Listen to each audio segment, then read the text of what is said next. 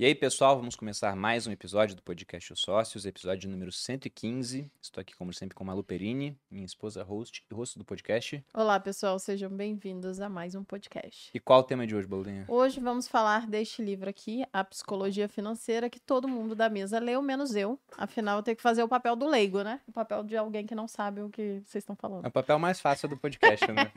Chega, não é, porque o que, que, acontece? Depois o povo vem me criticar, falando que eu não faço as perguntas corretas. Mas isso é verdade. Interrompo as pessoas, blá, blá, blá. Gente chata, mentira. A gente fez vários episódios com gestores, aí, sei lá, no quinto episódio, a Manu já não perguntava mais a coisa que o Lego tinha que perguntar.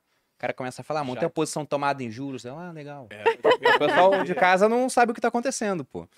E antes de apresentar nossos ilustres convidados, e o Leandro tá vindo pela primeira vez aqui, né? Primeira vez. Primeira é. vez. Eu até brinquei no Instagram que foi mal. Gente, o Bruno o tá puto hoje. O Bart não está no podcast. Foi o, o anúncio que apareceu aqui.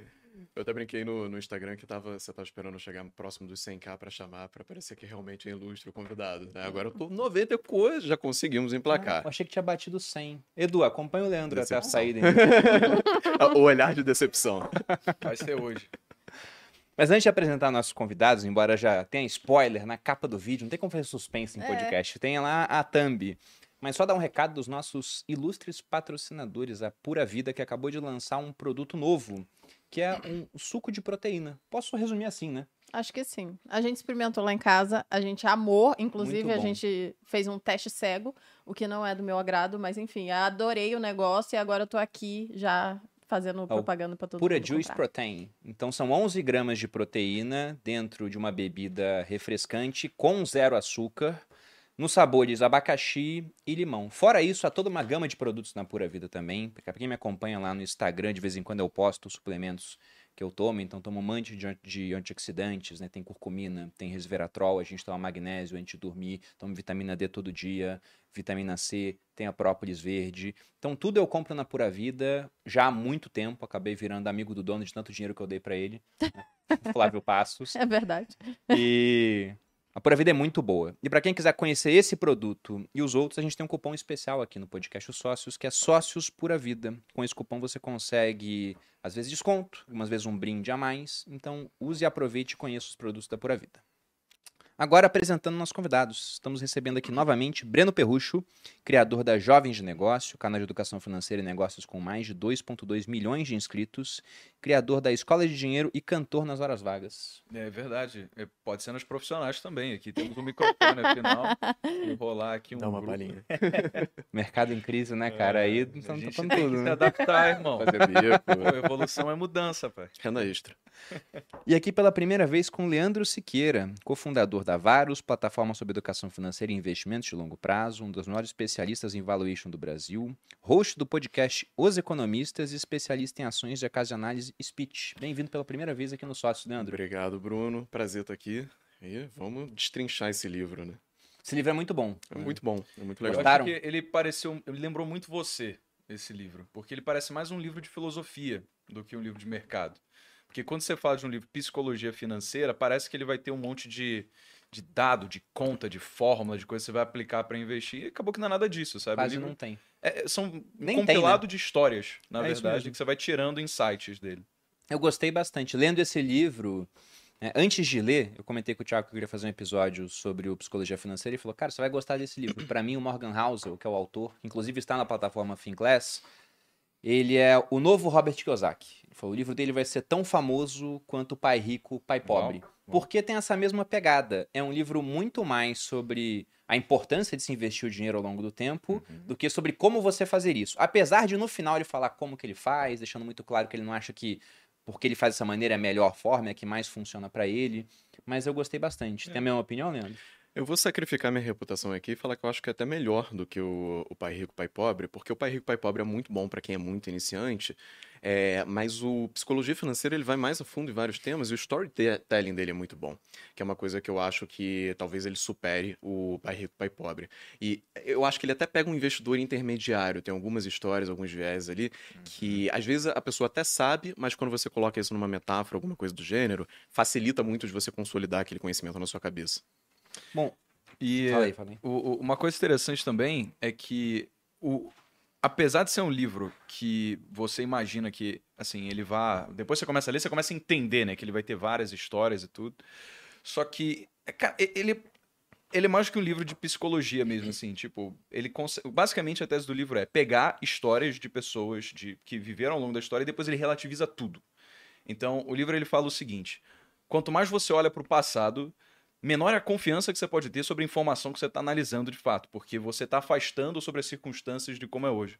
Eu achei isso brilhante, né? Porque às vezes os próprios investidores eles é, se gabam, então se vão, vão se vangloriar pelo tanto de dados históricos que eles têm, quando na verdade, pelas próprias mudanças que acontecem ao longo do tempo, acaba fazendo com que a gente olhar muito para o passado possa não necessariamente trazer confiança sobre o que pode ser projetado no futuro, porque já tá tão longe. Então, eu acho que tiveram vários momentos mindfuck, assim, que são completamente contra-intuitivos, sabe? Em que, pô, não é porque você tem uma base amostral, um espaço amostral muito grande de dados, que você vai tirar uma melhor conclusão por isso. Tem uma frase muito boa que coisas inéditas acontecem a todo segundo, né? Então, eu anotei é essa só... frase no meu bloco de notas. É, já era, perdeu. é muito boa essa frase, de fato. Mas sobre o livro, ele me ganhou nas primeiras páginas. Porque eu tenho vários livros lá em casa. O que eu mais ganho hoje em dia é livro. Toda vez que eu chego aqui na empresa, tem uma caixa que enviaram, tá lá na mesa do Edu. Eu pergunto, é pra quem? Ele fala, é pra você. Eu abro, é livro. E eu não vou ter problema, tempo na minha vida daqui a pouco pra ler. a minha casa tá soterrada de livros. Eu não levo para casa um décimo dos livros que eu ganho. A maioria bom. fica aqui na empresa, fica na biblioteca, o pessoal lê, que pode bom. pegar porque não tem espaço para isso. E eu abandono a maior parte dos livros que eu começo. Eu começo a ler, leio umas 20 páginas, eu falo, isso aqui não tá legal. E deixo uhum. e pego um outro. E esse livro, nas primeiras 20 páginas, já contou uma história para mim que foi fenomenal, que é a história do Ronald James Reed. Uhum. Vocês pegaram essa parte no sim, começo, sim, né? Sim. Que ele coloca aqui no verbete do Wikipedia, que era um filantropo, investidor, faxineiro e frentista dos Estados Unidos da América. E por que, que ele conta essa história? E essa parte, para mim, foi um insight sensacional sobre o mercado financeiro.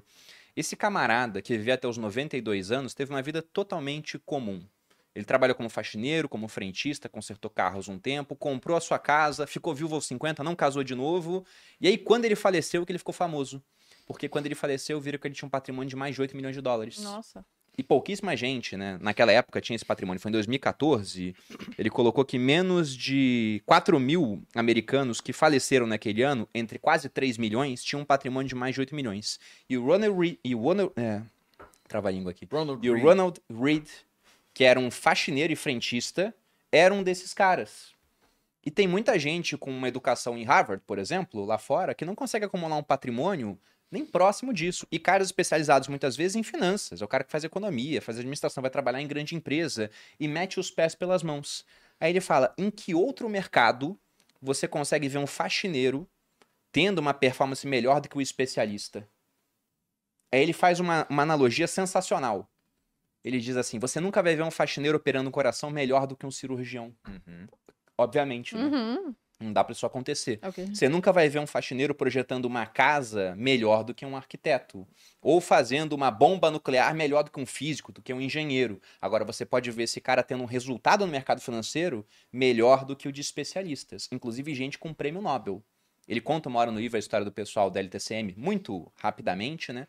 Que era um fundo recheado de pessoal de Nobel, os caras que criaram a fórmula Black and Scholes lá, de precificação de opções, e eles quebraram na crise da Rússia em 98.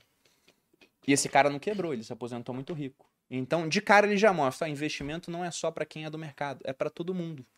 Basta que você invista por tempo suficiente que o resultado vai vir. É. E essa história, inclusive, tem um livro ótimo que eu não sei se tem tradução para português, mas se tivesse seria Quando os Gênios Falharam, não tem, já tentei coisa assim. comprar. É, que é o When Genius Failed, que conta justamente essa história. Foram vários é, é caras extremamente com uma reputação enorme no mercado, prêmio Nobel e tudo mais, que se juntaram para tentar fazer uma arbitragem ali. E o problema da arbitragem é que você está colhendo moedinha, né? Você aproveita um grãozinho ali que sobra de cada coisa. E para você ganhar dinheiro consideravelmente, você tem que ter uma alavancagem muito grande, porque você colhe muitas moedinhas. E isso eventualmente levou a quebrar, pelo ponto que você falou, que eles baseavam muito no passado e aconteceu uma coisa inédita, né? E aí a, a equação saiu do controle. É. É, um dos insights que ele traz também é que muitos dos maiores resultados ou coisas que foram relevantes para a história foram por conta de eventos de cauda. O que, que ele define ele como evento de cauda? Vezes. É que nós tendemos a atribuir muita importância a coisas que, num primeiro momento, parecem ser muito importantes, até acontecer alguma coisinha que ninguém estava esperando que muda o jogo. Então ele dá um exemplo mais ao longo do livro que é, uma frota de um exército tinha pegado tanques de guerra e eles estavam esperando que 100 tanques estariam disponíveis para que eles pudessem prosseguir e continuar guerrilhando. Era a Alemanha invadindo a União Soviética na Segunda Guerra. E aí o que aconteceu? A Alemanha, ao tentar invadir a União Soviética na Segunda Guerra, de repente viu que talvez 20 tanques, se muito, estavam funcionando, porque na verdade eles perceberam que ratos fizeram, estavam roendo a fiação dentro dos tanques que seriam responsáveis por fazer eles se moverem. Ou seja, como é que um projetista, por mais qualificado que fosse, seria capaz de pensar numa circunstância em que ele não estaria brigando contra a União Soviética, mas contra ratos. Uhum. E essas seriam as reais, as reais ameaças que ele deveria se preocupar. Não, imagina numa feira, porque tem umas feiras que acontecem assim anualmente, quando era militar eu ia, que é de armamento. Aí é dominado por israelense, né? Vendo o sistema de mísseis dele e tudo. Imagina um cara chegando lá e pensando, isso aqui é a prova de rato? Uhum. Se o rato fizer um ninho nesse blindado, ele vai continuar resistente? Não tinha como prever esse tipo de é. coisa. É. Tem um livro, inclusive, que eu ganhei do Andy, que é nosso sócio aqui no Grupo Prima, é programador que também eu tô louco para ler, por conta do título. Ele me deu aqui e falou: você vai gostar desse livro. O título é Os Botões de Napoleão. Falei, cara, por que esse título? Ele falou, porque um dos motivos pelos quais Napoleão perdeu a guerra contra os russos no começo do século XIX foi o frio. O Napoleão mesmo, ele fala nas suas memórias que ele foi vencido por três pessoas. Duque de Wellington, na verdade que ele foi enganado pelo Duque de Wellington, pelo Dom João VI, que fugiu para o Brasil, ele não uhum. esperava que isso fosse acontecer, e pelo general Inverno. Então ele não fala que ele perdeu na Rússia por conta do Cisaro ou do, de um general específico, foi o Inverno. E aí, por que, que o livro Os Botões de Napoleão? Ele descreve uma série de substâncias que a gente não sabe, mas que mudaram a história de alguma forma. E ele coloca que os botões das fardas dos franceses eram feitos de estanho. E em temperatura ambiente é um metal, é duro, tranquilo. Uhum. Só que quando a temperatura fica muito baixa, é um metal que fica quebradiço. Então os botões começaram a se esfarelar. E aí as fardas dos franceses, no inverno russo, não conseguiam ficar fechadas, ficavam abertas. Então eles encararam um inverno tremendamente frio de peito aberto e morreram congelados. Então Nossa. fica a pergunta: se o botão fosse feito de outro material, será que o desfecho poderia ser diferente? Talvez não, porque é frio pra cacete. né? De casaco fechado, de casaco aberto, cadê a logística estendida? Mas é interessante esse ponto. E até aproveitando isso que você falou, Breno, essa parte dos tanques de guerra que está aqui no livro, qual você acha que é o papel da sorte nos investimentos? Porque ele fala essa questão desse efeito de cauda, que quase tudo que você vai fazer vai dar errado, mas às vezes alguns poucos resultados darão tremendamente certo. Ele cita a Amazon quando fala disso, por exemplo. Tem uma passagem, eu achei brilhante, é, que ele fala relacionada a sucesso. Quando a gente começa a buscar padrões em respeito a comportamentos de pessoas que são extremamente bem-sucedidos para quem que a gente olha. Os maiores bilionários, as pessoas que são no topo da Forbes. E, e ele traz uma tese que, pela primeira vez eu comecei a refletir, que é talvez essas sejam as piores pessoas para você se comparar. Porque o fato delas serem tão fora da curva faz justamente que elas possam estar suscetíveis a eventos que estão relacionados à sorte, ou azar, muitas vezes, que fizeram elas serem fora da curva de uma forma descomunal. Melhor seria se você conseguisse aproximar um pouco mais da média para pessoas que desviaram do padrão positivamente e dentro desse grupo de pessoas buscar os comportamentos que de fato possam você possa replicar para atingir, porque é como se você estivesse minimizando o papel da sorte e maximizando coisas que você de fato pode fazer com isso. Eu, eu gosto muito de uma analogia que o Damodaran faz, evidentemente você tá papai aqui, né? É, que é, na, em chinês, risco é formado por dois anagramas, né? Que é oportunidade e perigo. E aqui, quando a gente fala de risco, normalmente a galera entende o quê? É perigoso. Uhum. Só que risco também é o que faz com que você tenha um retorno acima da média. Sim. Então, toda vez que você se expõe a algo que é arriscado, você tem a chance de se dar muito bem, mas contrapartida tem a chance de se dar muito mal também. E aí que fica a questão da sorte, né? Claro que você tem uma zona é, sobre das coisas que você tem sobre controle e das outras que você não tem. Eu acho que na vida, né, não só no investimento, mas na vida como tudo, você tem que focar em ser o melhor possível nas coisas que você tem sob controle. Porque você já tem muitas coisas que você não pode controlar. E essas uhum. não tem o que fazer. Você pode ficar doente, você pode ter um problema financeiro, alguém pode passar a perna sem ter nada que você possa fazer. Só que tem outras que você pode controlar. Você pode acordar cedo, você pode trabalhar mais que todo mundo, você pode ler mais que todo mundo. Tem várias coisas que você tem sob controle. E vale muito a pena você empregar todo o seu esforço nisso e tentar ignorar somente o resto. Porque não adianta sofrer por um Uhum. problema que você não tem o que fazer sobre ele. Não adianta também você criar uma expectativa sobre algo que você também não tem sobre controle. Ah, joguei numa loteria, será que vou ganhar no final do ano? Não vale a pena criar uma expectativa em relação a isso, apesar de ser racional, eu acho que a gente vai entrar nesse ponto depois, que muitas pessoas criem essa expectativa, já que é a única saída que ela tem da situação atual dela. Então, é, tem esse papel muito grande. Outro ponto que eu acho que é relevante também é, na literatura discute-se muito sobre a real capacidade, ou real capacidade não, mas a influência da sorte no retorno do Warren Buffett. E isso pode parecer uma heresia muito grande. Você está questionando o retorno do Warren Buffett, você está falando que é sorte? Não. Mas se você colocar 100 macacos numa sala, atirando dardo para escolher as ações, vai ter um deles que vai performar absurdamente bem. Significa que ele é um bom investidor, um bom analista, ou que foi papel da sorte. Quando a gente tem um negócio chamado antropomorfismo, né, que é a tendência da gente pensar tudo em características humanas e nos elevar e colocar a gente acima de todos os outros animais e tal. E aí a gente sempre acha que tem um papel muito grande do raciocínio na hora de você conseguir um retorno muito alto. Mas até que ponto não é sorte? Até que ponto o raciocínio todo não é só uma narrativa para justificar a sorte que você deu.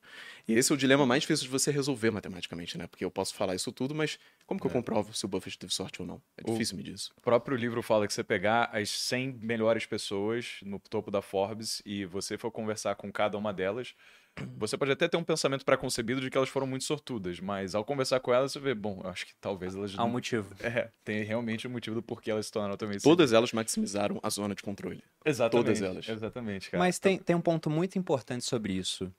O Iludidos pelo Acaso do Taleb dá um exemplo muito similar ao que você colocou, do um milhão de macacos atirando um dardo, né?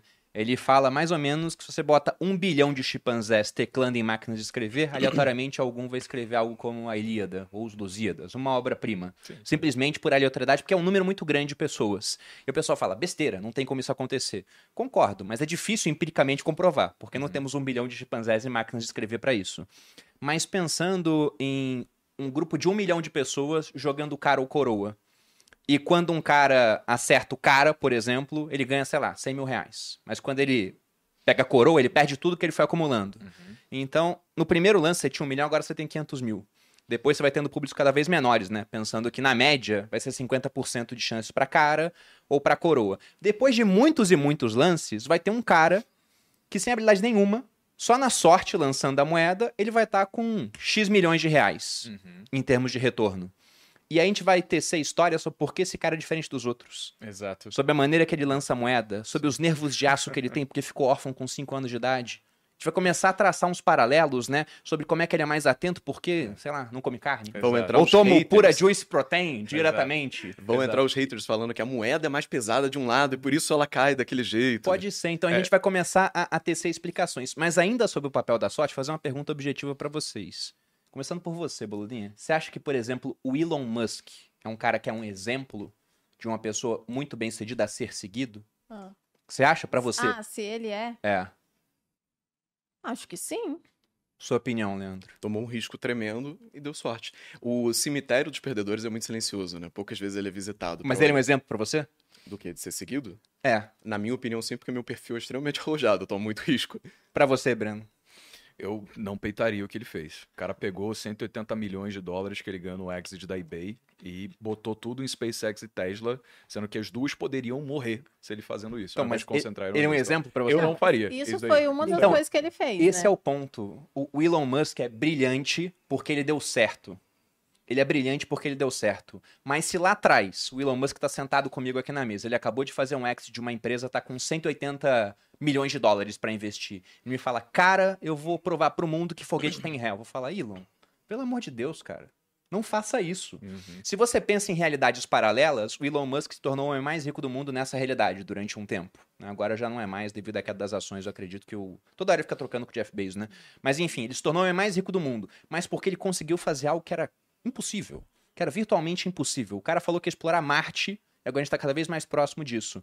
Só que se você pensa em 100 realidades paralelas, ele estaria quebrado em 99. Uhum. Ele, te- ele correu muito risco. Então, ele não é um exemplo pra mim do que fazer. em termos de gestão do portfólio. Ele apostou tudo naquilo. Exato. Ele deu certo e colheu uma Exato. baita recompensa. Ele apostou Mas- tudo num evento de cauda. Exatamente. Mas ele aconteceu esse evento de cauda. Exato. Agora eu vou te fazer uma provocação. O mais rico da última vez que eu vi foi recentemente, é o Arnaud, da LVMH, que é dono de várias marcas, da Magnata da RNC, Magnata da Moda, bens de luxo. O risco dele foi muito menor. Foi. Nossa. Quem você quer ser? Eu quero ser o dono da, da Chanel. Mas agora, agora eu vou fazer uma nova progra- Eu também. provocação. Eu O gostaria que, que você fosse. o que gerou mais vantagem para a humanidade como um todo? Alguém que criou um conglomerado de moda, um bem supérfluo, ou alguém que mostrou que um foguete pode dar ré que a gente pode colonizar Deixa eu, outro? ver, acho que- Deixa eu ver o material da bolsa antes de responder isso. Não, mas eu É, queria eu acho que falar foi uma o. Elon Musk. Não, não, mas eu queria falar uma coisa sobre sorte, porque é, hoje eu estava respondendo uma pergunta sobre. Uma seguidora mandou na caixinha falando assim: como que a gente faz para lidar com a pressão do futuro, pressão financeira? Eu acho que é- isso é uma das únicas coisas que é fácil de você não ficar apegado ao futuro. Esses dias mesmo eu estava pensando numa amiga minha que é uma empreendedora, então ela não depende do governo, ela tem que trabalhar e também tem que pensar no futuro. E eu pensando, putz, será que ela tá pensando no futuro exatamente como deveria? Porque ela tem os meios, tem as ferramentas, é só juntar um dinheirinho, investir do jeito mais conservador possível e ela já vai conseguir de alguma forma garantir uma aposentadoria ok ou muito boa.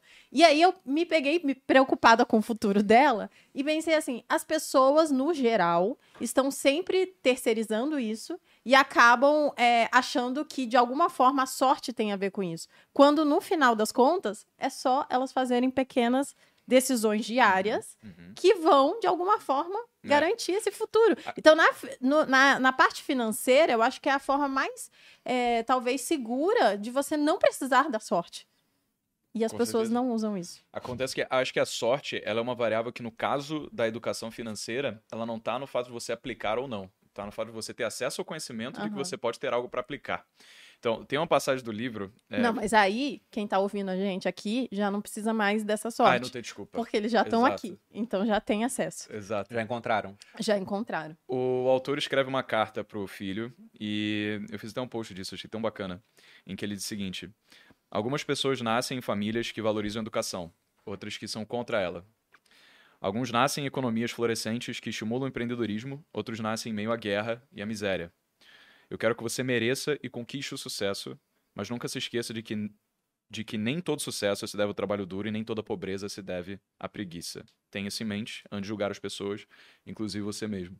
Então, o Elon Musk, ele nasceu, por exemplo, na África do Sul, numa família bem estruturada, e ele foi capaz de entrar em contato com programação quando era muito novo. Inclusive, ele programou um jogo chamado Blaster, que ele vendeu. Daí, pô, empolgado com aquilo, começou a se desenvolver, fazer faculdade no Canadá, pediu transferência, foi para os Estados Unidos e começou a fazer empreendimentos de festa. Ele começava a fazer festa para pegar dinheiro da galera, botar dentro da casa e tudo. Então, assim, ele foi uma pessoa que ele teve os recursos necessários para obter conhecimento. Agora, a sorte ela vai estar também associada ao lugar que você nasce, à época que você nasce, a quem são seus pais, ou a forma como a sociedade trata. Uma história que ele fala é a do Bill Gates. Exato. E o Bill Gates, ele teve muitos golpes de sorte. Porque ele é. Ele foi durante muitos anos o homem mais rico do mundo, mas parece que todos os astros se alinharam para ele também. Olha que doideira. Ele assinava uma revista chamada de Altair. Né? Desculpa, de- esqueci o nome da revista, mas nessa revista tinha um computador que chamava Altair, que tinha saído. E esse computador, ele era só um hardware. Ele precisava de pessoas que iam programar um software para que ele pudesse rodar. Só que depois do Bill Gates já ter passado uma educação em que ele foi uma das poucas pessoas a estudar numa escola que tinha um computador de topo de linha e que ele aprendeu a programar lá, depois dele ter nascido numa família bem estruturada, depois de ele ter nascido no amanhecer da computação, que, por definição, foram todas as coisas que aconteceram sem que ele tivesse escolha disso. Se Uhum. sorte é aquilo que acontece, de forma que a gente não possa controlar o que acontece, então ele teve muita sorte nisso. Quando ele pegou essa matéria do Altair, ele já estava em Harvard, ele decidiu largar Harvard.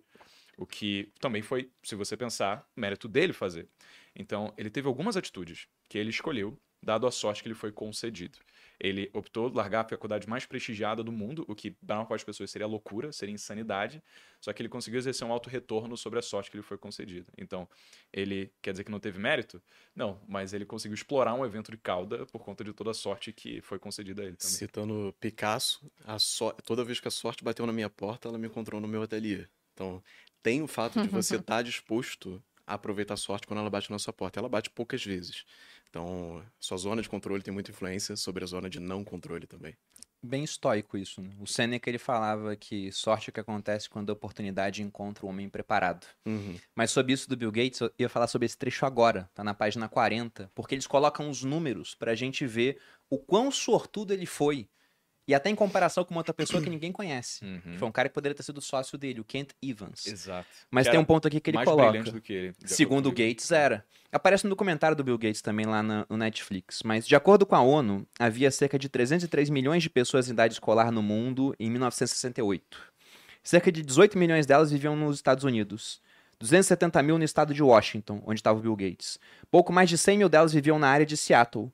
E apenas cerca de 300 frequentaram a Lakeside School, que era onde o Bill Gates teve contato com o primeiro computador. Então veja, 300 alunos naquela escola de um universo de 303 milhões. Ou seja, o Bill Gates era um em um milhão para ter acesso àquilo. E um outro colega dele, tão brilhante quanto ele, também teve acesso. Eles falavam sobre ter uma empresa, como é que eles iam mudar o mundo. Era um cara muito ambicioso. Esse cara foi fazer montanhismo e morreu jovem. A chance de morrer no acidente de montanhismo era de um em um milhão. Então veja que eram duas faces da mesma moeda. Eles estavam juntos no mesmo local. Só que o Bill Gates continuou vivo e esse cara morreu. Nossa. Talvez esse cara pudesse ser o homem mais rico do mundo hoje, junto com ele. Uhum. Vai saber. Também não dá pra saber, porque pode ser que ele tivesse ganho um dinheirinho no começo e falou: "Ah, tá bom, vou me aposentar". E aí tá um ponto do Warren Buffett, que ele cita aqui no livro também, que é impressionante, que não é só uma questão de sorte, mas muito de paciência. Uhum. Porque o, o- a principal lição do livro no mundo financeiro, no final das contas, é não pare a composição. Uhum. Não pare de investir. É o que ele fala. Continue como investidor ao longo do tempo. E aí ele cita o fato de que o Warren Buffett, que tá com quantos anos agora? Muitos. 90. 90? É, tá com muitos. Quase Tá com muitos. Ele. E começou a investir com 10.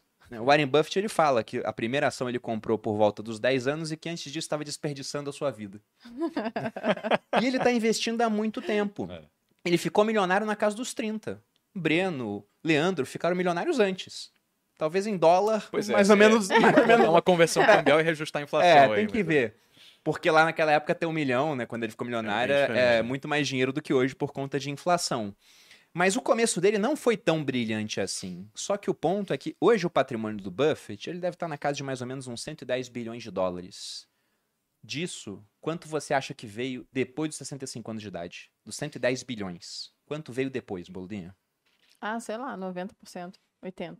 É, é mais de 90%. Dos 110 bilhões, Eu 107 sabia essa resposta. 107 vieram depois de 65 anos. Ele tinha 3 bilhões e 65, agora ele tem 110 bilhões. Se ele viver até os 100 anos, ele está na, na curva de evolução exponencial. E é isso que o pessoal ignora no âmbito dos investimentos. Você pode ter sorte no começo e comprar uma small cap que vai subir 10 vezes. E pode ter muito azar de comprar uma Magazine Luiza no topo, ou uma Americanas Uma também no topo americanas. e perder 93% daquilo que você investiu, que pode vir a ser 100 também em determinado momento. Só que ao longo do tempo, por muito tempo, o papel da sorte vai acabar sendo menor no final das contas. Porque você vai ter uns períodos de grande subida, de grande queda, mas vai tender um comportamento médio. Mas essa média, ao longo do tempo, É. vai te deixar rico. A sorte se anula. Você tem essas duas faces da moeda. O que vai pra cima acaba anulando um pouco o que vai pra baixo. O lado positivo disso é que você tem muito mais espaço pra cima do que pra baixo. É um negócio que o pessoal Exatamente. chama de skewness em em estatística. Que é, por exemplo, se você compra uma ação, o máximo que você pode perder é o que você investiu nela. Mas você pode ganhar muito mais dinheiro do que você colocou. Você pode ganhar muito mais que 100%. Esse, essa questão do Warren Buffett, ela cria um dilema, né? Que ninguém quer ficar rico velho. Essa é uma grande verdade. Por isso, muitas pessoas buscam acreditar em narrativas de que elas vão conseguir ficar ricas novas. Só que essa, para você O conseguir quanto isso, antes. é, e você tem que tomar um risco muito grande. E o risco, novamente, tem duas faces. Você pode ficar rico jovem, mas você também pode perder tudo. Eu acredito que quando você é muito novo, vale a pena você correr esse risco, porque se você perder tudo, você tem muito tempo pela frente para recuperar. Provavelmente você vai ganhar muito mais dinheiro nos próximos anos do que você ganharia naturalmente com a sua idade, porque você tem mais conhecimento, mais contatos, você já desenvolveu alguma empresa, o próprio tempo tem um fator relevante.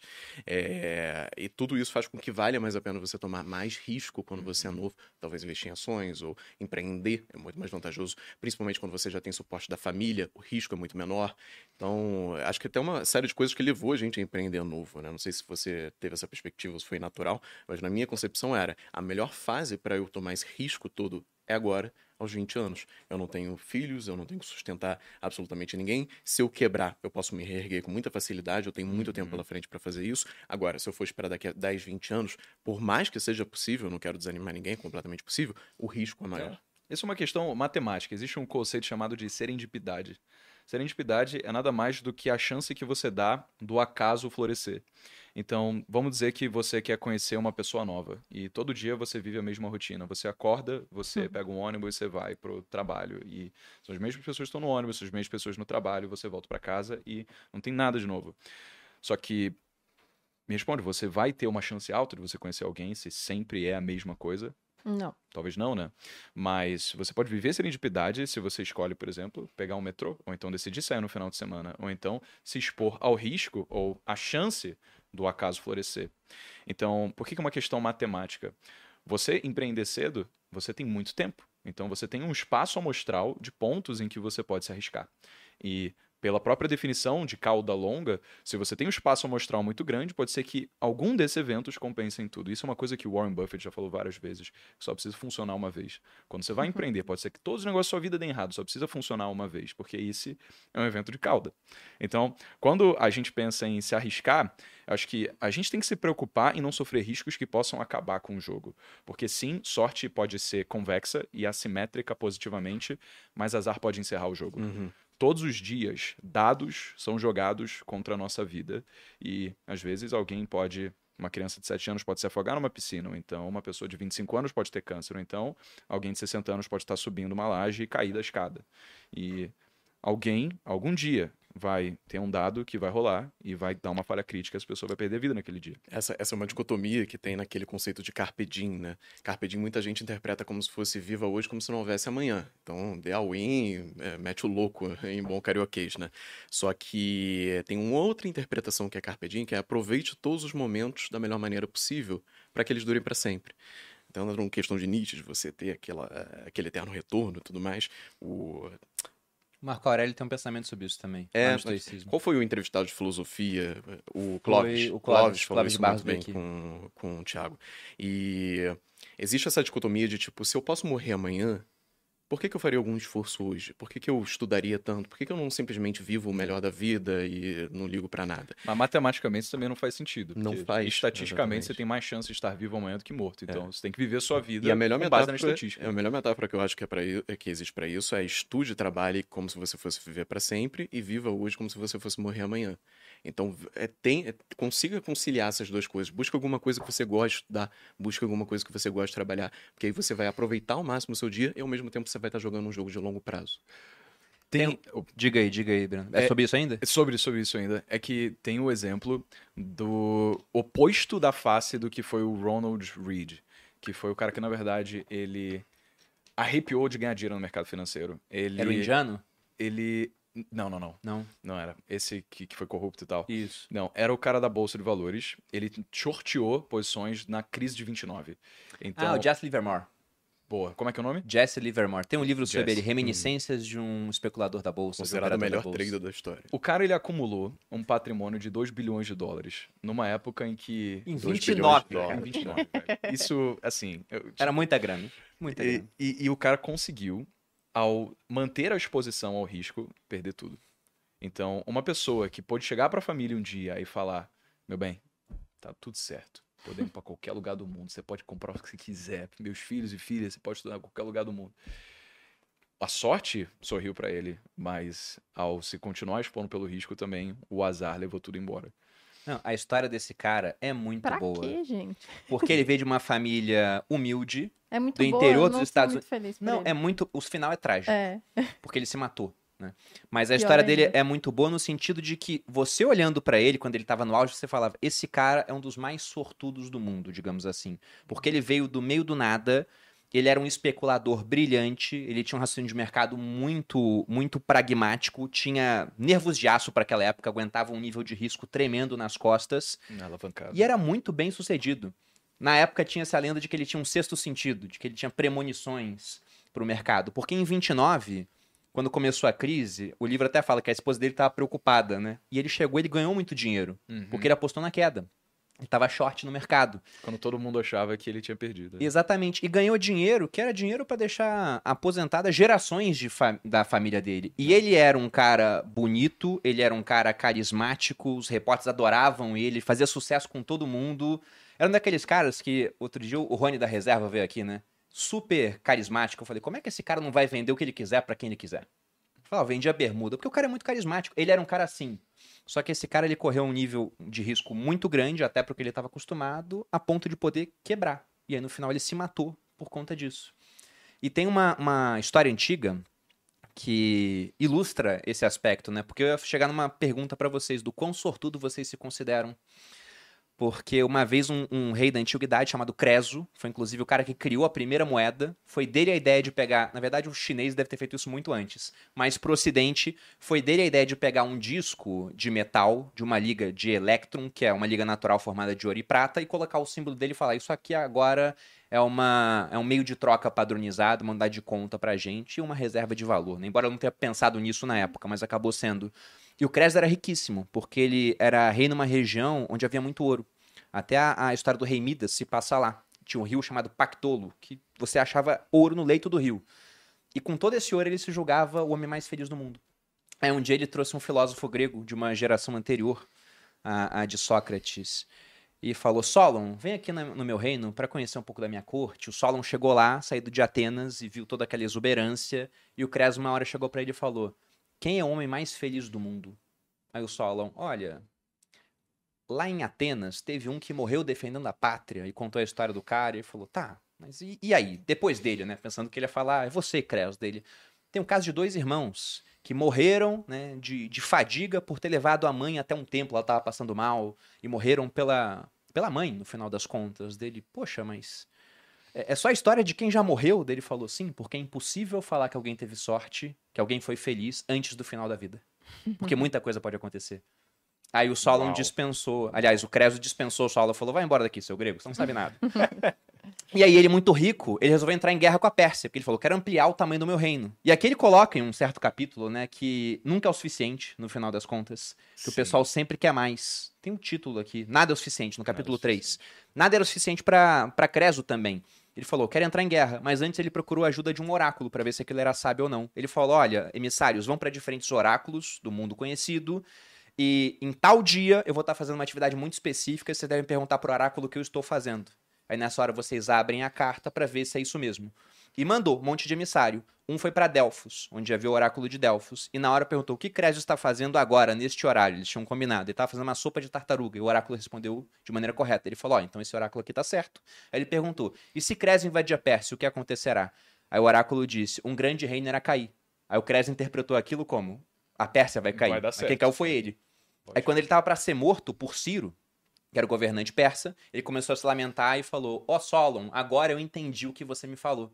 E ele, durante esse lamento, o Ciro ouviu aquilo e falou: O que, que você está falando aí? Daí ele contou a história e falou: Cara, você agora está mais próximo da sabedoria. Você não vai ser morto, não. Você vai virar um, um governante, um sátrapa dessa região. Mas esse é, era um ponto interessante. Você só acredita, você só pode ter certeza de que foi sortudo no final. É, é Mas hoje, é pensando em hoje, o quão sortudo você se eu considera? Eu já me acho bem sortudo, eu não preciso do final. Eu acho que hoje dá para se achar sortudo. Porque. É como se o final fosse esse momento agora, é. que a gente tem até aqui. Até aqui. Mas se eu pego em diferentes fases da vida, logicamente, por ter nascido no Brasil, na média eu sou muito menos sortudo que um americano. O Buffett fala isso sempre. Ele fala, cara, eu nasci na melhor economia do mundo, muito livre, com a moeda mais forte, então hum. eu tenho, indiscutivelmente, muita sorte. Você não tem um Warren Buffett no Afeganistão. Sim. Lógico. Então, indiscutivelmente, a sorte de um homem que nasce nos Estados Unidos durante o, o século XX é muito superior à sorte de um homem que nasce no Afeganistão Nasceu e teve que lutar contra os soviéticos e depois contra. Primeiro contra britânico, depois contra soviético, depois contra americano. Ou uma mulher que nasce lá que ainda tem que lutar dentro do país contra o Talibã para ter um pouco de liberdade. Então, se eu for pegar, eu acho que eu tô desde o começo entre pelo menos os 5% mais sortudos do mundo. E hoje eu acho que eu tô entre 1%. Eu consegui maximizar a sorte, como você disse. É.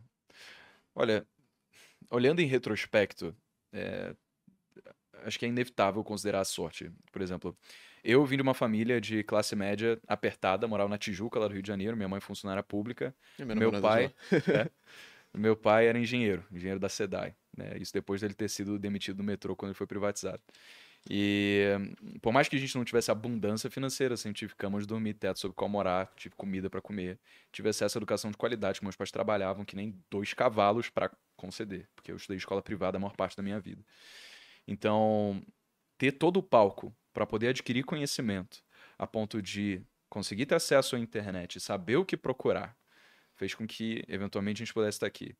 Ironicamente, na minha vida, teve um evento de cauda que mudou tudo, que foi quando meu pai faleceu. Ele sofreu um acidente, me deixou um dinheiro que não foi muito, cinco dígitos de patrimônio na época, mas o suficiente para me fazer pensar como é que eu vou cuidar desse dinheiro. E aí eu fui no YouTube, eventualmente, e encontrei o Thiago, encontrei você, encontrei o Serbase, pessoas que depois moldaram a minha cabeça sobre né, como que eu poderia fazer com que aquilo fosse a semente de um patrimônio que geraria renda passiva. E aí, posteriormente, isso veio a ser o meu trabalho e, bom, a gente está aqui uhum. também por conta desse evento de cauda. Né? Então... Mas, mas vamos colocar em termos de número. Quando você era criança, com seus pais, morando na Tijuca, pensando no universo do Brasil, você estava entre o quê? Os 20% mais sortudos? Talvez 10%. 10% talvez 10%. É, acredito sim. Quando seu pai morreu, você acha que caiu para onde? Eu não acho que caiu. Continuou nos 10? Continuou nos 10, é. Porque eu acho que, assim, se você considerar como é, se aquele momento fosse o fim, então naquele momento, óbvio que para mim eu é. seria a pessoa mais zarada do mundo. Mas se considerar, por exemplo, quanto de pessoas a gente fala no mundo hoje, sabe? E foi o melhor mês que a gente teve aqui da Joyce foi em novembro do ano passado. Foram 8 milhões de pessoas que acessaram o canal. Às vezes as pessoas elas puderam começar a investir, ou então começar um negócio, ou então ter algum benefício com isso que é, aconteceu, sabe? Então, sabe, hoje a consequência desse trabalho que começou a partir de uma tragédia, a consequência do trabalho é muito positiva. Então, eu diria que hoje eu tô também topo talvez 0, talvez Não, alguns por cento. Hoje é 0, alguma é. coisa. Pensando em Brasil, é 0, alguma coisa. Mas eu, eu fiz essa pergunta de se você acha que você caiu, porque hoje eu considero que eu tô em, em menos de 1% dos mais sortudos uhum. do Brasil. Muito menos. Só que com 3 anos de idade eu queimei quase meu corpo inteiro eu apareci sem camisa no, no Réveillon, numa foto, o pessoal viu uma cicatriz que eu tenho na barriga, eu tenho uma cicatriz na mão. Eu queimei quase o meu corpo inteiro, eu era canhoto, eu não pude usar minha mão esquerda durante um tempão, tive que aprender a escrever com a mão direita, eu não aprendi. eu escrevo muito mal com ambas com as, as duas, mãos. É. Então, naquele momento, onde eu não podia deitar no lençol normal, que meu corpo grudava, onde a minha mãe teve que proibir visita de criança da minha escola para me ver, porque as mães falavam baixinho no ouvido das outras crianças, é isso que acontece quando brinca com fogo, Nossa. eu devia estar entre um grupo muito seleto de pessoas extremamente azaradas. Uhum. Só que é incrível como é volátil, né? E hoje eu tô num por cento, se eu não fizer nenhuma besteira, não tem como cair mais desse grupo. Sim. Desde que você envie seu patrimônio corretamente e não corra risco demais por conta de eventos de cauda. Uhum. Isso que eu uhum. perguntei. E no teu caso, Leandro? Eu acho que eu sou a pessoa mais sortuda do universo.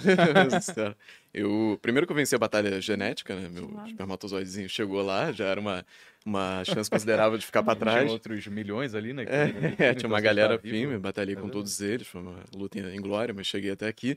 É, Assim, tenho duas pernas, dois braços, para mim já é fantástico, uma cabeça pensante. E eu, eu vim de, assim, eu tive uma origem muito tive dois, dois cenários na minha vida, né? Que chegou um ponto que meu pai estava com muito pouco dinheiro e ele chegou a morar no morro, lá em São Gonçalo e tudo mais. Eu lembro que eu passei, assisti o Penta cavando cisterna, porque não chegava água, né? Você tinha que captar água da chuva. Eu tava lá em dentro, eu tinha que sair pequenininho. Já era grandinho, né? Sempre fui grandinho, mas tinha que sair pequenininho de lá para ver o gol e tudo mais. E de outro lado, minha mãe, ela era de classe média. E ela sempre teve na cabeça dela, olha, eu vou investir todo o dinheiro possível na sua educação. Então, meus primeiros anos foram em escola particular, primeiros anos mesmo, assim, alfabetização e tudo mais. E aí depois ficou muito caro, eu já não teria condição. Só que eu consegui uma bolsa numa melhor escola que tem em Niterói, que é onde eu moro. E, cara, eu, super, eu continuei estudando lá até o vestibular. No vestibular, na, um pouco antes do vestibular, eu dei outra sorte, uma história muito engraçada também, mas eu conheci um pré-vestibular que estava começando e acabou se tornando o melhor pré-vestibular que existe também, acho que no Rio de Janeiro inteiro. E aí, conversando com o dono dele, ele deixou eu estudar lá se eu trouxesse mais pessoas. Então, eu estudei praticamente de graça. Então, era, trazia uma pessoa, fazia uma matéria a mais, trazia outra, fazia uma matéria a mais. E eu comecei a estudar no primeiro ano. Então, chegou no terceiro ano, já tinha, assim, matado todo o conhecimento necessário pude fazer o vestibular, consegui passar para o que eu queria.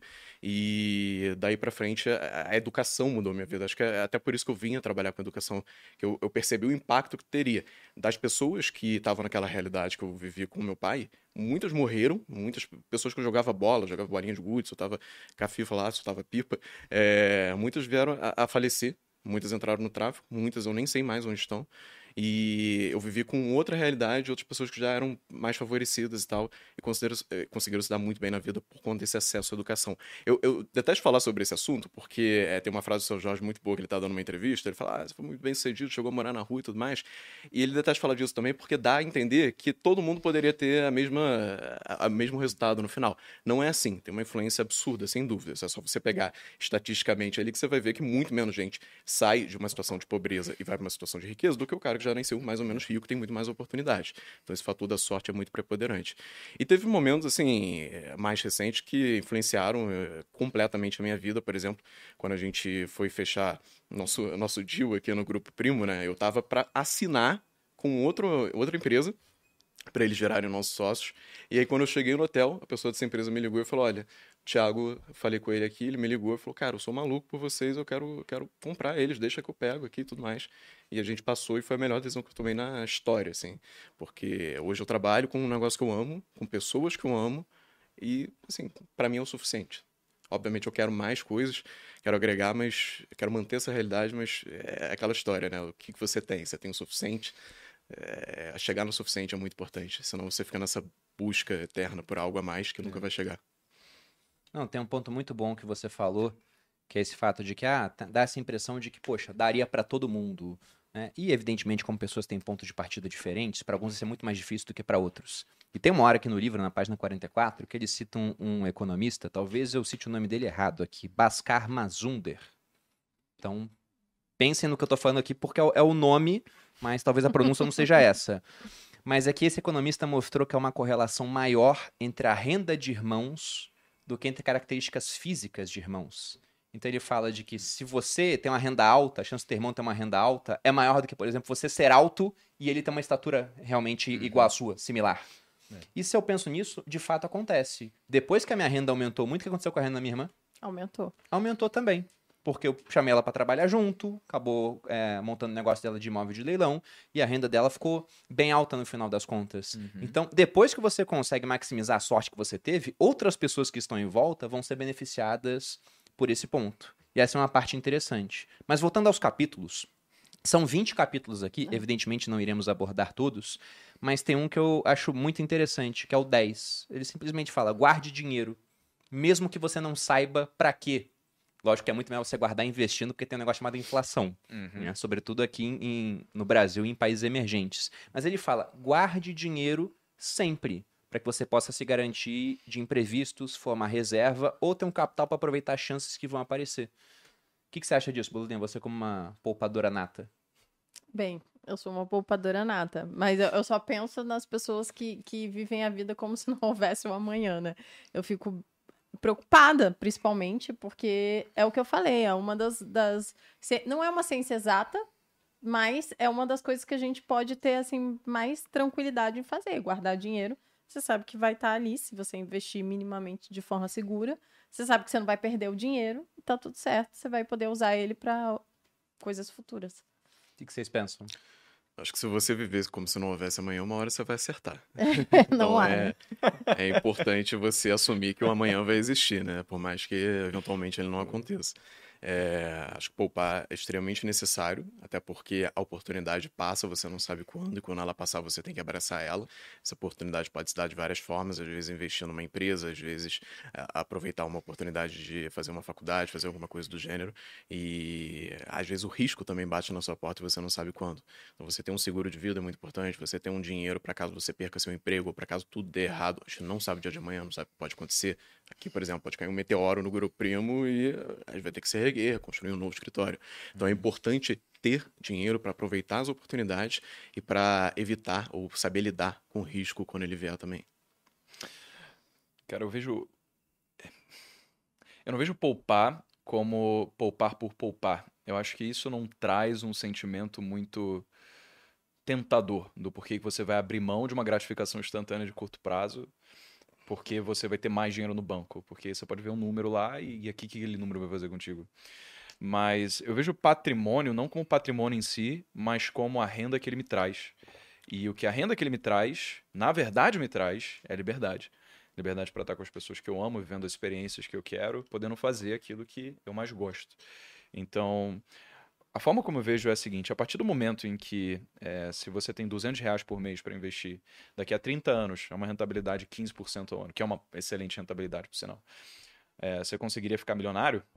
Então, às vezes, a maior parte das pessoas, mesmo, por exemplo, que hoje dependem de um salário mínimo, se em alguma forma elas conseguirem aumentar a sua renda, ou cortar gastos, para fazer sobrar esse dinheiro, elas vão se aposentar com uma renda maior do que a aposentadoria com teto, aposentaria com o teto do INSS. Uhum. Então, eu acho que melhor do que dizer simplesmente como o autor fala, estou indo contra isso aqui, o ato de poupar por poupar ele não é nem um pouco tentador porque ele não te traz uma ação.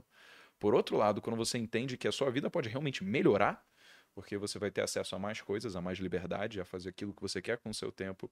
Então você realmente tem um objetivo muito claro do que, que você quer fazer com aquela aquele sacrifício que você está se dispondo no curto prazo. Boa parte do nosso azar também é falta de liberdade. Quantas vezes você não falou que era azar o fato de seu chefe mandar fazer um negócio que você não gosta, você ter que permanecer lá e fazer mesmo assim? Quantas vezes você não falou que era azar você ficar doente, não poder pagar um bom tratamento porque você não tinha dinheiro para isso? Então, poupar tem esse lado também, ele reduz a sua exposição ao azar. Uhum. É, não, com certeza. Uma das coisas que ele fala, né, o objetivo do dinheiro é você ter mais liberdade. E o cara que tem seis meses de renda poupadas em algum local, mesmo que o rendimento seja basicamente só a reposição de inflação, esse cara tem muito mais cabeça para poder olhar e analisar, poxa, estão me pedindo algo no trabalho que já não é mais o que eu acredito. Ele não tem a pressão de pensar, tá, mas eu não tenho nada. E mês que vem, como é que eu vou pagar a conta? Ele tem seis meses para que ele possa sair, tirar um tempo, pensar, ler, pesquisar. E depois de dois meses ele arranja uma outra ocupação. Uhum. Porque ele tem essa reserva financeira.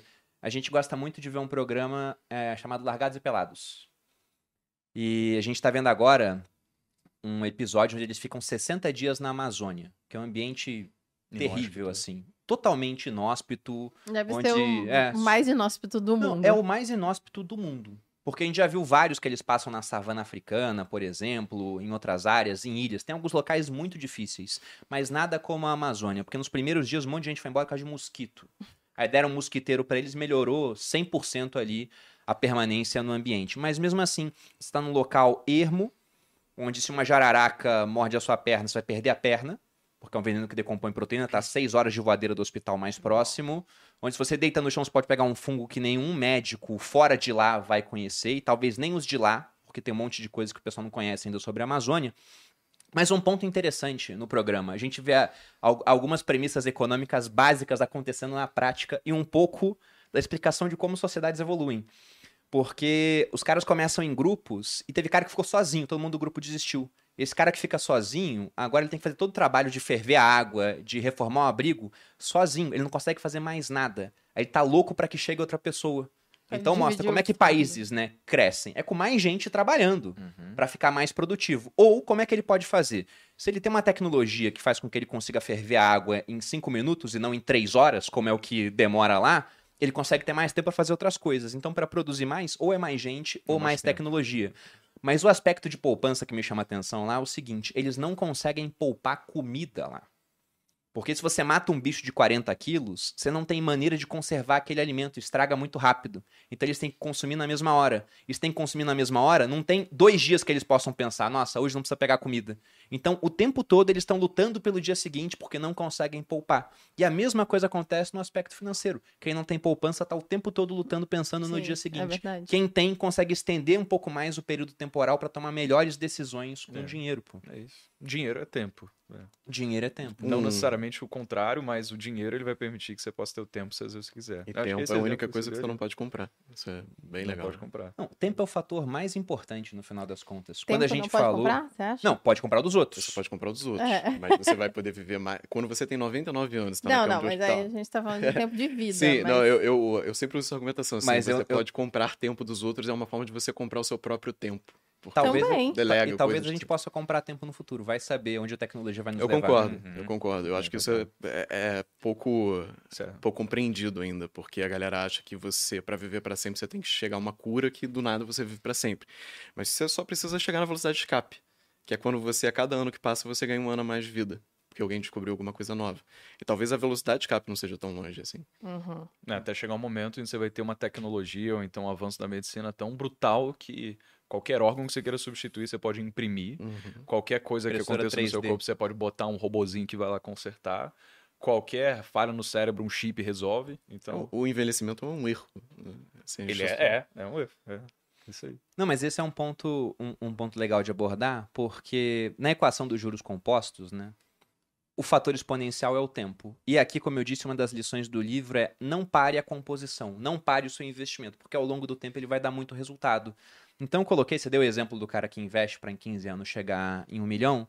Eu coloquei aqui prazos, né? Fiz uma conta com 500 reais investidos com rendimento de 1% ao mês. Em 10 anos, você teria 115 mil. Em 20 anos, você teria 494 mil. Então veja que é o dobro do tempo, de 10 para 20 anos, mas é um resultado quatro vezes maior. Em 30 anos, você teria 1,75 milhão. Comparado a 20 anos, são 10 anos a mais, 50% a mais de tempo, mas o resultado é 250% maior. E aí começa a ficar impressionante com o passar de mais anos, né? Porque 30 anos tem 1,75 milhão, com 40 tem 5,8, com 50 tem 19,5. Com 60 anos de investimento, imagina você começar aos 20, com 80 já no final da sua vida, ou não, né? mas é um patrimônio que você teria para passar para sua família, seria de 64,5 milhões. Então, dando tempo suficiente. Reais, 500 não, 500 reais agora, eu não corrigi nada pela inflação aqui no final das contas, mas 1% ao mês vai dar acima da inflação esse rendimento. Agora, esses 500 reais não servem mais para nada ele, ele quase não representa nada no seu retorno depois que você passa bastante tempo investindo. Então você vai construir um patrimônio muito grande. Se realmente a tecnologia continuar avançando e todos nós aqui passarmos dos 100 anos, vale muito a pena investir, porque é mais tempo que você vai ter para ver o efeito acontecendo. Aí você falou do INSS, né? O cara paga para se aposentar, ele ganha um, um rendimento, né? Um rendimento que eu digo, uma pensão baixíssima, no final uhum. das contas, a maioria vai ganhar muito pouco, e quando ele falece não tem patrimônio nenhum constituído. O cara que faz a mesma coisa para ele de maneira privada vai ter um rendimento muito maior, né? acesso a, a, dinheiro maior e um patrimônio constituído que pode ser passado para os outros no final das contas. Perfeito, perfeito. Agora, o, o Leandro trouxe aqui um ponto também que eu achei brilhante, inclusive tem um paralelo com o indiano que você falou, que é de você ter o suficiente. Então, o livro ele tem essa história de um rapaz que ele se tornou tão bem sucedido em todos os sentidos. Ele foi empresário, ele chegou a subir na carreira corporativa, ele se tornou uma pessoa de muita relevância na ONU. E é o Raj da Gupta. Estima-se que o patrimônio dele, naquela época, era de 100 Rajat. milhões de dólares. 100 milhões de dólares. E aí fala que ele fazia parte de boards de empresas. E como empresas que são negociadas na bolsa faz parte do board, você tem acesso a informações privilegiadas. Ao fazer parte de um desses boards em que iria acontecer um evento relevante, ele, no momento em que saiu da reunião, onde ele soube dessa informação, ligou para o corretor dele e falou: compra 175 mil ações dessa empresa. E aí ele ganhou um milhão de reais, desculpa, de dólares nessa transação, sendo que ele já tinha um patrimônio de 100. A carreira dele foi completamente destruída a partir disso, porque você capitalizar sobre informação privilegiada é crime, né? Nos uhum. Estados Unidos, aqui, então isso não pode acontecer se for descoberto. E ele foi descoberto, ele foi preso e ele perdeu qualquer resquício de reconhecimento ou prestígio que ele tinha, de forma que ele nunca mais pudesse fazer parte de board de empresas, ou então alguma carreira na ONU, ou então ser respeitado pelo mínimo que fosse. Até que ponto vale a pena você, com um patrimônio tão relevante, ganhar mais 1%, sendo que na sua vida isso não iria fazer nenhuma diferença sobre o que você pode fazer ou não pode fazer, sobre o que você deixar adiante, sobre o que não pode deixar adiante, sobre a forma como você tem a sua felicidade ou não. Né? Essa é a maior prova que se leva 50 anos para construir a credibilidade e 5 minutos para destruir. Né? ele optou por uma relação de risco-retorno péssima.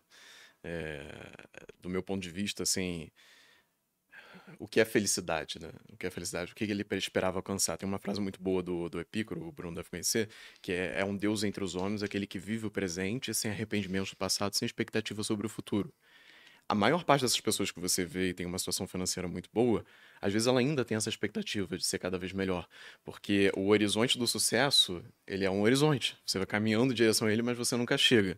Quando você, você acha que você vai ficar feliz quando você ficar milionário, e você descobre que as pessoas são multimilionárias. Quando você vira multimilionário, você descobre que tem alguma pessoa que é bilionária. Você vira bilionário e você quer entrar na lista dos top 10 bilionários. E quando você chega em primeiro, você tem que se manter Ou você tem que fazer uma sua biografia ser fantástica, porque você já está próximo da, da morte, né? A sua, a sua idade já está muito avançada. É, você definir sucesso financeiro como parâmetro de felicidade, no meu ponto de vista, pelo menos, é péssimo. É muito importante você ter dinheiro, por tudo que a gente falou. Evita que você chance ao azar, faz com que você aproveite a sorte, faz com que você tenha liberdade, que é um, na minha perspectiva é o parâmetro do sucesso valor, é. ideal. É, mas faça também que você às vezes tem que ter o suficiente, porque se você não tiver o suficiente, você vai querer sempre mais, sempre mais, sempre mais. Por isso que eu acho péssimo quem traça assim sucesso financeiro como sou feliz ou como quando tiver isso você feliz. Você nunca vai chegar lá. É, a gente fez um podcast aqui sobre felicidade. Como era o nome do podcast? Foi do final do ano com o Summer, né? É, mas não é, lembro. Era como ter uma vida feliz. E a gente falava, ele fala justamente disso, né? Que geralmente as pessoas que têm dinheiro são infelizes apesar disso. E, e aí ele. Depende do caso. É, depende do caso. Mas no geral, sim. Foi o que. No não, final. O, o que ficou lá é que o dinheiro é importante até um certo ponto. Depois ele passa a ser cada vez menos importante. Sim. Os economistas chamam isso de curva de utilidade, né? Essa curva de utilidade ela é assim. É. No início, ter dinheiro faz muita diferença. E realmente faz, assim. Eu posso falar para quem, quem vem numa situação pior, cara, faz muita diferença. Lógico. Eu posso comer o que eu quero. Assim, meu objetivo inicial, quando eu comecei a, a investir e tudo mais, era poder comer japonês quando eu quisesse. Que aí para mim já estava ótimo. Depois foi poder pegar cápsulazinha de Nespresso à vontade. Então, eh, foram coisas pequenas, assim, que vão te levando. Mas tem um ponto que isso chega num platô. O que, que eu vou querer agora? Eu vou querer ter uma Lamborghini? Isso realmente vai fazer mais feliz. Eu vejo muito isso aqui, né? A galera acelerando com o carro pra lá, pra cá. Realmente vai? Na minha perspectiva, não muito. Não é nenhuma coisa que Mesmo eu tenho apreço. você consegue a Lamborghini, e aí você é a Ferrari, e aí, e aí vai casa, ter que ir um iate. E aí... É um tem um iate maior, sabe? Sempre tem um iate maior. Isso é um problema. Teve, teve é, um outro caso, acho que deve ter sido o livro do Jim Collins, que ele dá o exemplo de um bilionário e ele pega um desses top 10 da Ford, da, da Forbes. E aí ele fala assim: o cara já tem um patrimônio de alguns poucos bilhões de dólares.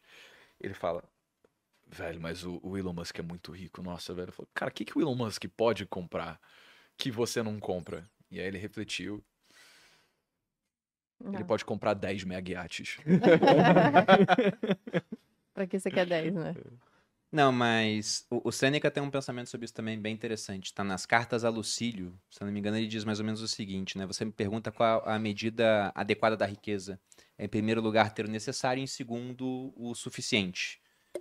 E o interessante é que ele fala isso sendo o homem mais rico de Roma, né? Porque depois de um certo aspecto, depois de um certo limite, assim, realmente o, o dinheiro vai comprar muita coisa para você e depois que ele compra quase tudo que você precisa, é aquilo que você falou da curva.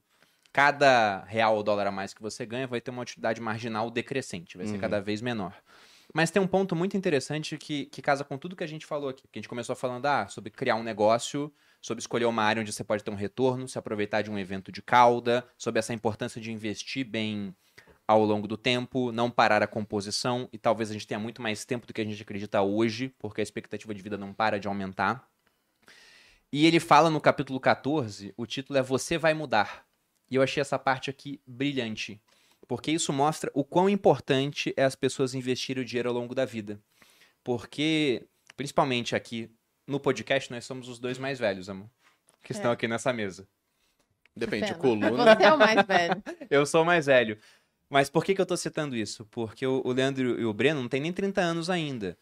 E eu já tô com 72. Né? Segundo o Google. Que explica todas as pílulas que você consegue. Exatamente. Não, eu daria uns 30, mas não é. Tô acabado.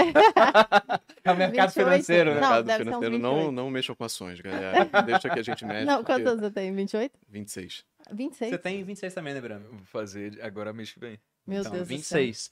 Mas o, o Morgan Housel, o autor, ele cita essa parte do você vai mudar pelo seguinte: ele fala que, olha, você vai estudar, vai fazer uma faculdade, por exemplo, aí vai se formar e às vezes descobre que não é o que você quer. Aí você faz uma segunda. Ou vai para um nicho, uma área totalmente diferente daquilo que você estudou.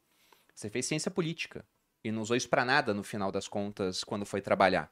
Aí depois você começa a trabalhar e lá você ganha dinheiro durante um tempo, se encontra até que você muda e não se encontra mais. Aí você vai para uma outra área. E vamos colocar que mesmo a pessoa que é incrivelmente bem sucedida a escolher sua carreira, ele escolhe com 18 anos fazer algo que descobre que ama e fica fazendo até os 60, uma hora vai parar, vai se aposentar, vai fazer outra coisa. Agora, o que você vai fazer ao longo da sua vida inteira é lidar com dinheiro. Sim. Então, embora você mude muito, o que não vai mudar é o fato de que você vai ter que lidar com dinheiro ao longo de toda a sua vida. Então, quanto mais você souber sobre a, as regras para lidar com dinheiro, sobre como investir bem, sobre como não correr risco demais, melhor. E aí, quando ele falou isso, eu pensei: caramba, eu tô com 34 anos, é o que eu tenho, o Google tá errado sobre os 72. e olha o quanto eu já mudei. Porque eu fiz uma formação, me tornei militar, eu saí para trabalhar no bastidor da Malu Aí depois eu fui pra frente das câmeras. Aí passado um tempo vim aqui pro Grupo Primo. Onde é que eu vou estar daqui a 10 anos? Não sei. Acho que provavelmente lidando com o que eu faço hoje aqui ainda, mas vai saber o que vai acontecer daqui a, a 10 anos. Muitos mais eventos de cauda longa propositivo. Pois sorte, é. Né? Mas o que eu acho que eu não vou estar tá fazendo diferente é eu vou estar tá continuando a lidar com dinheiro. Isso uhum. não vai mudar. É. Querendo ou não, né? Porque no final das contas, passa tudo pelo. Pela... Você tem que comprar as coisas, tem precisa de dinheiro para viver. Você hoje faz algo que você pensou que você faria quando tinha 20 não, anos? Totalmente diferente. Na verdade, há cinco anos. Diferente. Pode, pode ser muito menos. Eu já tempo, né? mudei, já mudei várias vezes e acho que vou continuar mudando, porque essa é a graça. Essa, na verdade, essa é a minha vantagem. O fato de ter o dinheiro hoje uhum. é uma das vantagens. Você pode fazer o que você quer, o que você, você pode escolher o que fazer, né? É. O próprio futuro do trabalho vai fazer com que seja inevitável a gente começar no geral, independentemente de ter dinheiro ou não, a se adaptar demais. Porque hoje a gente já vê o chat GPT, cara, bizarro, fazendo copy de página de vendas, ele traduzindo coisas em tempo real, ele fazendo qualquer coisa que Esse você é um pedir evento pra de ele. cauda sinistro, viu? É sinistro. E você já viu o Elon Musk mesmo falando: vocês não entenderam o quão perigoso pode ser a inteligência artificial, justamente por conta de todo o potencial que aquilo tem. Que explica, tem. explica o que é esse chat, porque muita gente não deve conhecer. Chat GPT. Se vocês estão aí no computador, abra uma aba agora e coloca lá: C-H-A-T GPT. Se cadastra e faz qualquer pergunta que você quiser no chatzinho. O que vai acontecer? Você pode falar: Ô, ChatGPT, seguinte, eu queria que você me escrevesse um poema sobre a guerra na Síria. E ele vai fazer um poema sobre a guerra na Síria, com rimas, que tem nuance, sabe? Que tem piadas, que tem todas as coisas. Assim como você pode pedir também, olha, é, me dá 10 exemplos de vídeos no YouTube que tem um potencial de gerar um milhão de views.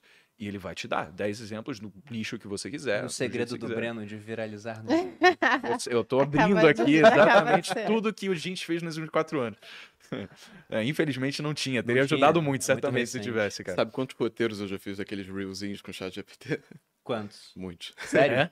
Olha. Todos vira, viralizam, né? Então, olha só. É... Se a inteligência artificial, de repente, acaba detendo a maior parte do trabalho que hoje pessoas criativas precisam exercer, são muito bem remuneradas para isso, qual que vai ser a função do humano, de fato? Fazer o que ele não consegue fazer. Exatamente. Que é ser você. Ser você. Então, então habilidades uhum. interpessoais, uhum. soft skills, coisas que são muito mais relacionadas à interação humana, que né? Isso também é argumentável, afinal já tem tecnologia na inteligência do Google, que ela é tipo uma assessora virtual e ela fala como gente. Então, você grava uma conversa como essa, é bizarro. Tem a assessora virtual fala: opa, tudo bem? Eu queria marcar aqui o salão de beleza. E aí a pessoa pergunta: ah, que hora você quer? Ela pensa: hum. Ah, eu queria marcar para as três horas. Como se fosse humano de verdade. Uhum. Então, já viram aquele filme Her? Uhum, não. Muito bom. Ah, não, vi sim, pô. É aquele que você não gostou. É que ficção, é, ficção científica do uhum. robô, né? Uhum. Que o uhum. robô cria menininha, é esse ou não? Não, não, não. É, é? Her é, o filme. Ele se apaixona pelo computador. Se apaixona por uma inteligência artificial. O protagonista, ele se apaixona por inteligência artificial. É o Joseph e... Phoenix, né? Mas ele tá lá pra, pra tentar ver se ela tá consciente ou não? Fazer não, não, não. Esse não. é Oh, meu Deus. Esse é muito é bom. É do mesmo cara que fez a Annihilation. O Bruno adora todos esses filmes de inteligência Ex Machina. Ah, Ex Machina é, é muito bom. Mesmo. Muito bom. Esse, Mas, esse cara, diretor esse Her não vi, então. Então, é basicamente um cara que ele se apaixona por uma inteligência artificial porque ela é um humano. Ela tem sentimentos, ela responde, ela tem, ela conversa, ela inclusive chega a contratar uma mulher. Ela passa no teste de Turing, então. Passa, uhum. 100%. Ela contrata uma mulher de verdade, física, para botar tipo um ponto no ouvido dela para falar tudo que ela gostaria de fazer no momento de intimidade com o cara. Esse, assim, sim, amor. A gente não, mas esse. esse, é- esse é Blade Runner. Ele, ele ama Que filmes Blade Runner de- tem isso, tem uma inteligência inteligência artificial que Certo. contrata uma garota de programa pra deitar com o cara e se passar Não. por ela. Enfim, já assisti todos menos esse. então. Esse aí não viu. Então, muito o bom. próprio conceito Obrigada, de você fazer uma vale carreira de dizer. 40 anos, acho que para os próximos 40 anos não faz mais sentido, Uhum. porque já é uma realidade que a gente vai precisar se adaptar o tempo todo. Eu fazer fico um- imaginando o Google, o desespero deles, ao pensar que agora, ao invés de pesquisar no Google, você pode perguntar pra essa inteligência artificial e ela vai te dar a pesquisa pronta. Exatamente. E aí a Microsoft tá querendo usar o ChatGPT no Bing, que é o mecanismo de busca que eles têm. Então, olha como é que há cada vez menos estabilidade naquilo que a gente vai fazer da vida, no final das contas. Porque a gente não sabe o que vai ser o futuro. Fazer uma, uma previsão. Qual você acha que é a maior limitação para crescimento do grupo primo hoje? Uma limitação? É. Precisamos de clones, meus e do Thiago. É genética. Exatamente. A maior limitação, eu concordo plenamente, é o fato das pessoas talvez mais influentes terem 24 horas por dia. Eu creio que em cinco anos a gente consiga resolver razoavelmente isso para liberar mais horas, como, por exemplo, fazendo vídeos que não é você, é talvez um ator, mas o deepfake já modifica o rosto. A gente conseguiu fazer alguns testes bons com isso lá na, na Varos. Voz é tranquilo. Na minha segunda aula do curso, eu modifiquei minha voz para parecer um delegado bem mais velho, 60 anos. Foi perfeito. Dá para modificar a voz para ficar igual a minha, igual a do Breno. tá ou eu posso só dublar o Breno e vice-versa. Já dá. É, e o roteiro é outro que é a primeira parte, é até mais fácil, né? A gente tá conseguindo fazer bons roteiros. E isso liberaria um tempo grotesco. É verdade. Agora, em cinco anos, muita gente vai falar, não, jamais você vai conseguir fazer isso tudo mais. Porque o nosso cérebro, ele é feito para pensar linearmente. Então a gente teve muita dificuldade, principalmente durante a pandemia, de entender o que é exponencial. Você tinha um dia que tinha um caso, o outro tinha 100, no outro tinha um milhão de casos acontecendo. E a gente não consegue conceber essa evolução que é muito rápida. Eu Muito acompanhei rápida. muito de perto a saída de paper sobre inteligência artificial no ano passado e tinha coisas que no- na discussão né, que tem no fórum, a galera falava assim, ah, isso aqui daqui a mais, acho que daqui a quatro anos vai sair, no dia seguinte sair um paper resolvendo aquele problema e dando uma disrupção bizarra nesse mercado de inteligência artificial. Não, tem um Sim. livro que tá lá em casa, quem me emprestou foi o, o Monkey, do perfil Monkey Stocks.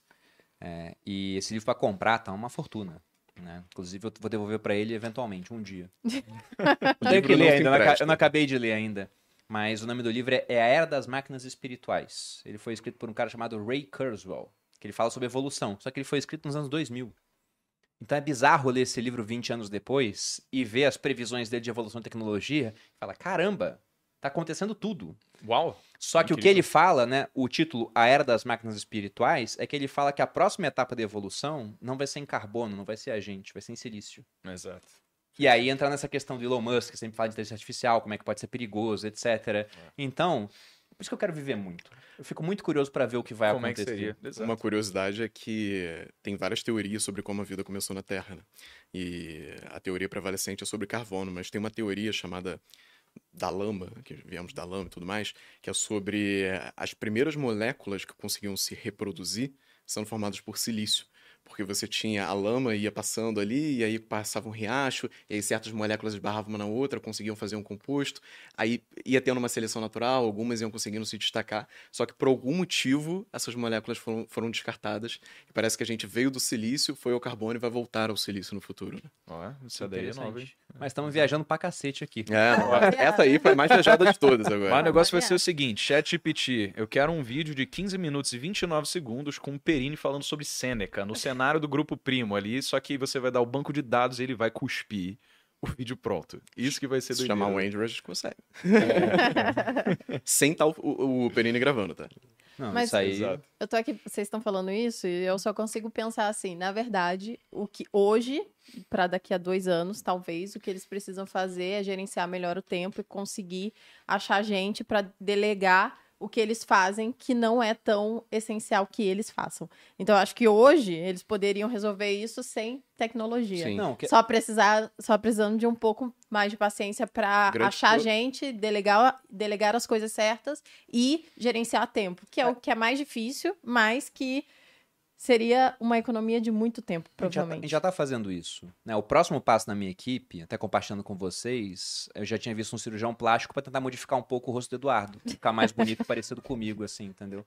Chegando nesse estágio, mas ainda de uma maneira meio mecânica e não tão digital. Mas é algo. Como quem, os antigos mais Quem, inclusive, quiser fazer parceria cirurgiões aí, porque se a cirurgia puder ser de graça, a gente agradece, né? Não, Divulgo vocês aí depois. Falando sério agora, porque ele falou: ah, o problema é o Bruno e o Thiago, ou sei lá, mais quem, terem só 24 horas. E quando a gente contrata gente para fazer as coisas, a gente multiplica as horas, Sim. no final das contas. A mas, gente compra mas tempo. esse problema também e, vai ser menor. Mas só, o único problema é o limiar. Porque tem as coisas que a gente Isso não consegue. Só, não, com Isso certeza. É mas o negócio aqui, e eu me incluo nessa brincadeira, certamente vocês também, a gente faz um monte de coisa que a gente podia, podia delegar, Sim. só porque a gente não encontrou a pessoa certa para delegar. Exato. Mas talvez nunca encontre. É difícil também, mas o ponto que eu ia falar é que em cinco anos esse não vai ser o problema, porque em cinco anos você vai estar muito menos dependente da figura do Thiago ou da minha figura. Eu esse é o plano concordo. original. É, que é não então, contar com a sorte. Exatamente. É, e não precisar coloca... de todo esse, tá, todo esse recurso. Mas voltando ao livro, voltando aos 20 capítulos do livro aqui, citando mais um que eu acho interessante. Quando a gente fala de não parar o investimento, tem uma hora que ele coloca no capítulo 11 que razoável é melhor do que ser racional. E aí lá no final do livro, ele até coloca como que ele investe o dinheiro dele, mesmo sabendo que não é a melhor forma possível de investir, mas ele fala, essa é a forma que eu vou conseguir manter por mais tempo. Até porque quando ele vai dividir com a esposa dele o que ele está fazendo, se ela falar é risco demais, ele vai ser obrigado a parar de investir em certos momentos. Então, o que vocês acham que é o razoável para as pessoas que estão nos acompanhando aqui na hora de investir. E antes de passar a bola, eu só vou lembrar, pessoal, que no dia 3 de fevereiro a gente vai abrir a vigésima turma do Viver de Renda, para que você aprenda a não parar a composição e investir melhor o seu dinheiro ao longo do tempo em uma carteira diversificada, que a sua esposa, quando olhar, não vai ficar assustada, né? O cônjuge olhando e falando, ó, oh, tem que vender porque o Bitcoin caiu demais, por exemplo. Isso não vai acontecer. Mas, por favor. Bom, boa, legal. Link é... na descrição. Esqueci de falar isso. É... O que, que, foi que você perguntou para ele antes? Como Razoável maior do que racional. Ah, é. tá. Eu lembro de uma pesquisa que ele citou de Yale que fala que a forma mais rentável, se você é jovem, seria você alavancar em duas vezes o patrimônio que você está investindo e você fazer isso independentemente da circunstância. Então, se você quebrar, você se alavanca de novo, começa do zero com, com o dinheiro do, do banco e, enfim. Essa seria a forma mais racional, porque no longo prazo, dado o estudo, seria o que mais traria retorno. Mas o ponto que ele traz é, será que isso aqui é razoável? Porque será que você tem nervos de ferro para conseguir passar para um momento onde você vê todo o seu patrimônio indo uhum. a zero? O que, que você vai fazer com isso? Eu acho que assim, para mim, o que é razoável é não me alavancar, então não tenho nada alavancado. Exposição à criptomoeda, para mim, não passa de 5% do patrimônio, porque eu vejo que se tudo der certo, a convexidade do investimento pode representar 50% do meu patrimônio eventualmente. Se tudo der errado, eu só perco 5% também. E o resto é redução de risco não sistêmico, ativos descorrelacionados em vários setores diferentes se expostos à economia brasileira e nos Estados Unidos. Para mim, isso é forma razoável que, mês a mês, de forma consistente, esse essa diversificação de patrimônio é mantida. É, o, eu lembro que você postou um story falando maior parte do meu patrimônio está no grupo primo. Então, quando eu vou investir, eu tenho que levar isso em consideração para me expor mais ao exterior do que ao Brasil. Sim. Até por um viés de diversificação, de diversificação, né? Você tem, tende a botar muito onde você está e tal. Eu acho que eu, eu penso um pouco assim também. É, eu tenho um perfil de risco um pouco mais elevado, então eu topo tem um pouco mais de risco na minha carteira. Meu consumo é muito frugal, então eu consigo viver bem com o que eu tenho. E minha maior exposição tá um ativo que já é um pouco muito relacionado ao mercado. Então eu tento diversificar ao máximo em relação a isso. Agora, por que eu estou falando isso? Porque eu acho que se você é uma pessoa, cara, tem uma empresa ou trabalho para alguém, você tem que fugir um pouco do negócio que você já está. Então, se você trabalha na Ambev, acho que não é tão inteligente assim, a menos você queira dar win, você botar todo o seu patrimônio também em ações da Ambev. Porque se alguma coisa der errado com a Ambev, como deu, por exemplo, com a Lojas Americanas... E é a mesma gestão, não lembra disso. É... é, mas vai acabar afetando sua vida duplamente. Então, é, você vai dar, tá dando muita margem para sorte, se tudo der certo, mas muita margem por azar também. Então, é importante você ter essa diversificação diversificação. É, a diversificação tem um limite pela teoria financeira moderna, é, mais de 10 ou 15 ações aqui no Brasil, principalmente, a, a, a, a, redução do risco marginal é muito pequena, então não precisa ter 50 ações diferentes, é, mas você tem que ter, acho que a palavra certa é diversificação para tudo, né? Você não se expor muito a um único cenário e levar em consideração que o cenário não engloba só o dinheiro líquido que está lá investido em alguma coisa, mas também as outras coisas que estão na sua vida, como a sua carreira. Você, Baldinha? Eu já me perdi já. Já se perdeu? É. É sobre razoável maior do que racional. Porque o que ele fala, esse exemplo do Breno é muito bom. Quando ele fala se alavancar, entenda pegar dinheiro emprestado para você investir. E aí você vai ganhar muito num ciclo de alta, mas se você está operando com uma alavancagem de duas vezes, o que o mercado, quando ele sobe 10, você ganha 20, por exemplo, se o mercado cai 50, você quebra você perde tudo. Aí o que o pessoal de eu falava, mesmo assim, vale a pena você tomar dinheiro emprestado de novo para começar do zero, porque ao longo do tempo, como o mercado ele sobe mais do que ele cai na maior parte do tempo, em termos de retorno no mercado americano, você ganharia dinheiro. Mas na hora que você perde tudo, você quer desistir. Você não vai usar a mesma estratégia novamente. É, então, o que ele fala... Eu sou fincada na segurança, o Bruno sabe disso. E eu jamais tomaria dinheiro para me arriscar em então, alguma o que coisa. O que é razoável para você falando de finanças? O que, que você acha que deve ser feito? Não se arriscar nesse nível. Ao in Bitcoin. não, mas a gente tem bastante Bitcoin. Por exemplo, mas por que, que você empreende? Como é que você faz para lidar com as finanças? Você empreende porque tem reserva em outras porque áreas. Porque eu tenho reserva, exatamente. Porque eu tenho muita segurança em outras áreas.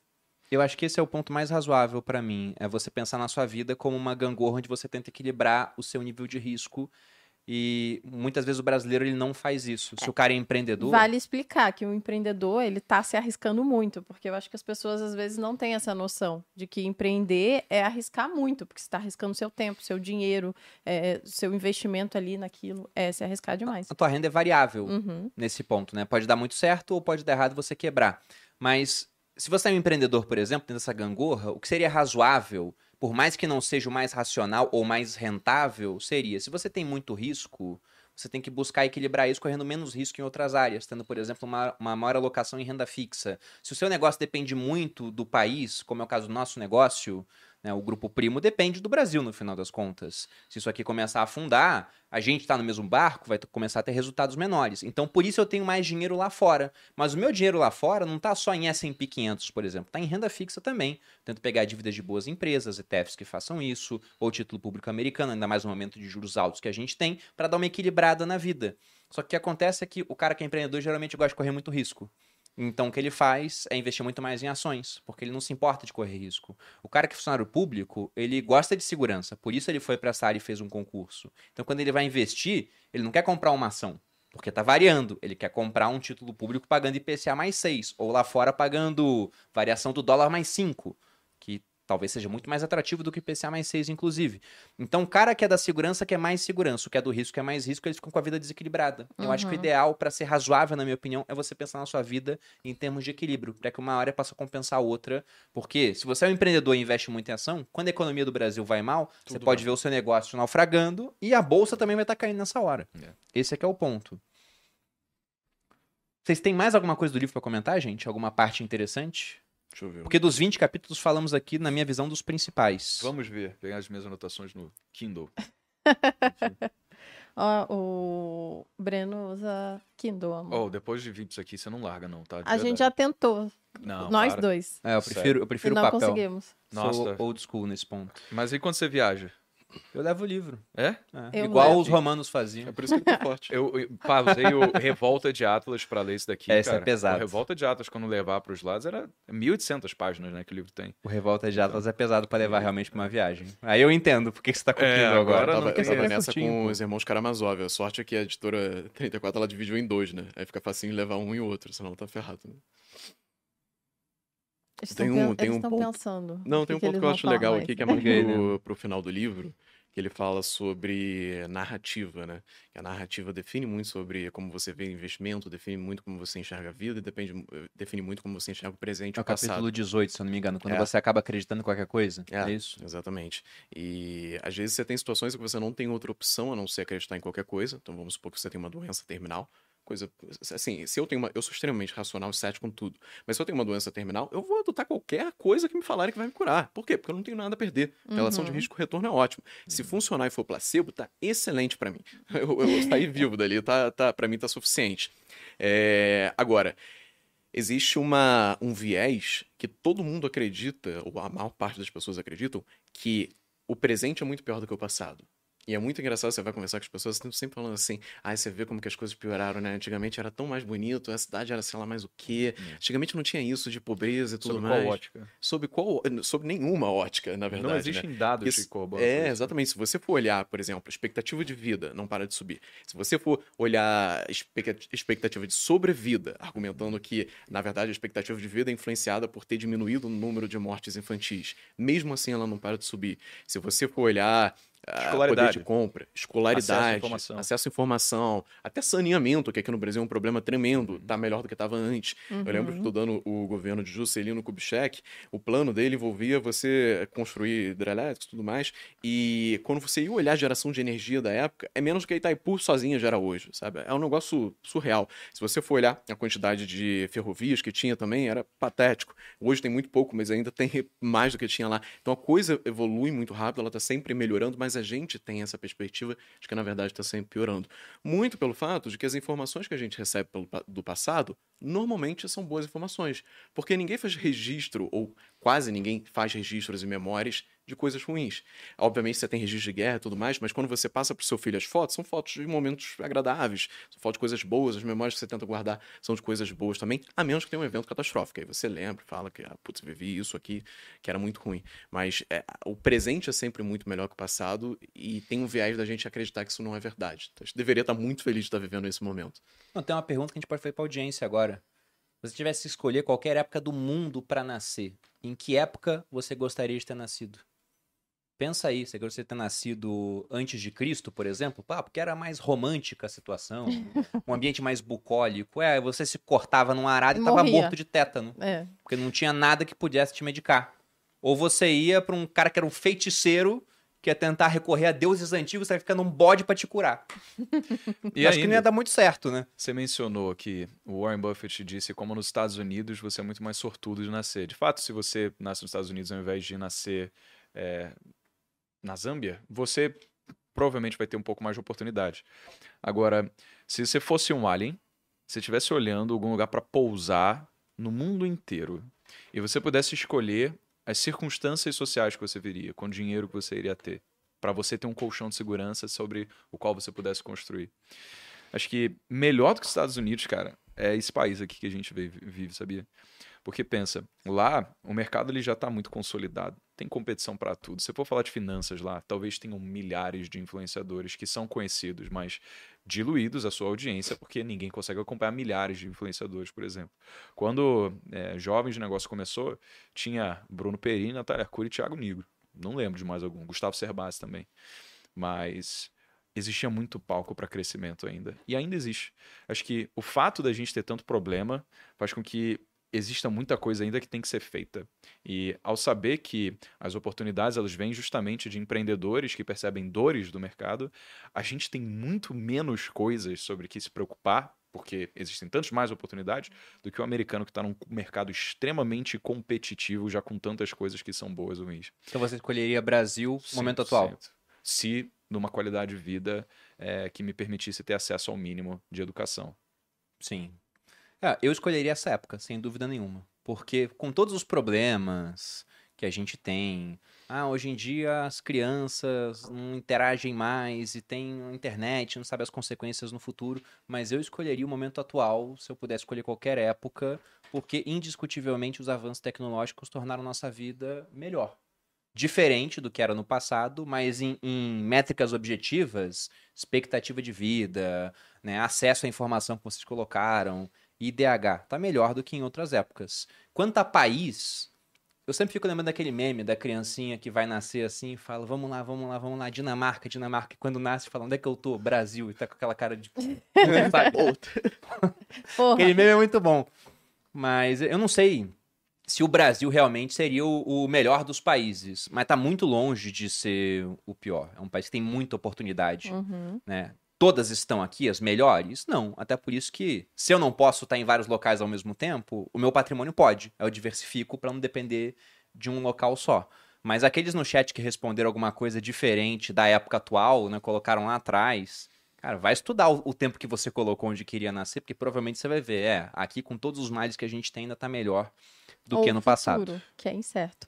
Não esse, dá pra saber, esse é né? o melhor exercício que existe para você pensar sobre a vida, que é não nasci ainda, posso nascer em qualquer lugar. O que eu acho que deveria ser certo? O que, que eu acho que as, as, pessoas que já estão lá deveriam fazer? Porque muitas vezes a gente, principalmente quando está discutindo política, se coloca numa situação que é, ah, eu acho que o presidente deveria ter poder para fazer isso ou aquilo, assumindo que o presidente que vai estar lá é o presidente que a gente quer não assumindo que é o presidente que a gente não quer. Uhum. Então, a melhor forma de você definir política pública é pensar o que a pessoa que eu detesto faria se ela tivesse esse poder na mão. Esse exercício, ele é do... Eu não, eu não lembro se ele é do Jeremy Bentham ou do John Rawls, que é o sucessor dele, né, o discípulo dele, mas era muito eficiente para você definir o que era moralmente correto ou o que não é moralmente uhum. correto. Uhum. Às vezes você fala, ah, eu preferia que tivesse uma aristocracia porque eu poderia nascer aristocrata. Você poderia nascer um plebeu também. Camponês. Na mão, camponês, exatamente. Então, é muito importante para você pensar e refletir sobre o que você realmente acha que deveria ser feito no mundo ou não. Bom, da minha parte, é isso, Bolinha. Você quer ver mais algum capítulo específico? Não. Então, gostaria de agradecer. Diga aí. Não, eu ia dizer que basicamente ele fala vários conceitos que as pessoas podem usar justamente na área de finanças. E é da super vida. simples. É um livro, eu diria até talvez mais para a vida do que só no aspecto financeiro. É, pelo que Mas a, a, principal lição, se eu tivesse que resumir em poucas palavras, o que você aprende no livro é não pare de investir. Não pare essa marcha inexorável do tempo, né? Ela vai acontecer de um jeito ou de outro, então é melhor que você esteja investindo durante essa marcha do que não fazendo isso, uhum. porque o resultado ele vai vir através do tempo. Ah, vou achar a melhor maneira do mundo de investir. A melhor do mundo às vezes não é aquilo que é razoável para você e para sua família. Então encontre uma forma razoável de investir, uma forma onde você não possa ser anulado, né, e tirado do jogo por um evento de cauda e siga aquilo ao longo de bastante tempo que o resultado ele virá. Alguma coisa, pessoal? Mensagem final? Ótimo livro para quem quer criar o hábito de ler. Porque é fácil de ler, verdade. É fácil de ler, você consegue ler em um, dois dias, se você já for um leitor voraz, senão você lê em uma é. semana, um mês, certamente. E o primeiro passo para você criar o hábito da leitura é você ler o que é fácil e o que você gosta. Uhum. Depois você vai criar o hábito e você lê o que você não gosta ou o que é muito mais complexo. É. Então é um ótimo livro para isso. Leia, vale muito a pena, de verdade. Livraço é aquele que você não consegue parar de ler mesmo. E acho que ele traz muito conforto, porque justamente por ele dar um manual de princípios que você tem que seguir, você começa a entender que, putz, eu tenho uma é, condição que eu estou conseguindo assistir um podcast como esse agora, tenho teto, tenho campo, tenho todas essas coisas, eu aplico os princípios e o resultado vem. É só uhum. fazer aquilo que já foi perseguido de caminho por tantas outras pessoas ao longo do tempo. Bom, bom, e deixem também as redes sociais de vocês, então, gente, para que as pessoas possam encontrá-los e aprender mais. A minha tem leandro.varos no Instagram, no Twitter é o arroba volts, V-O-W-T-Z, e no YouTube você vai me encontrar em vários canais, mas tem o da Varos, da Spitz você vai encontrar também, da Finclass, eu tô lá também. Agora com você, Breno. Meu Jovens de Negócio no YouTube, arroba Breno Perrucho no Instagram e nas outras redes também. E vocês me encontram no arroba Maluperini e aqui no, Insta, no Instagram dos sócios, não, no YouTube dos sócios semanalmente. Inclusive, se inscrevam no canal e curtam esse vídeo, porque eu já vi que tem pouca curtida aqui, apesar de vocês estarem em peso, porque ficou muito legal. Dá é, like. uma audiência muito boa. É verdade. Custa Foi nada, ótimo. O pessoal like. gosta de episódio de livro, né? Principalmente com convidados bons acrescentando. Vocês me encontram aqui no podcast O Sócio, semanalmente, também no canal Você Mais Rico no YouTube, tem vídeo toda segunda e quarta. Inclusive, os dois apareceram no canal há pouquíssimo tempo.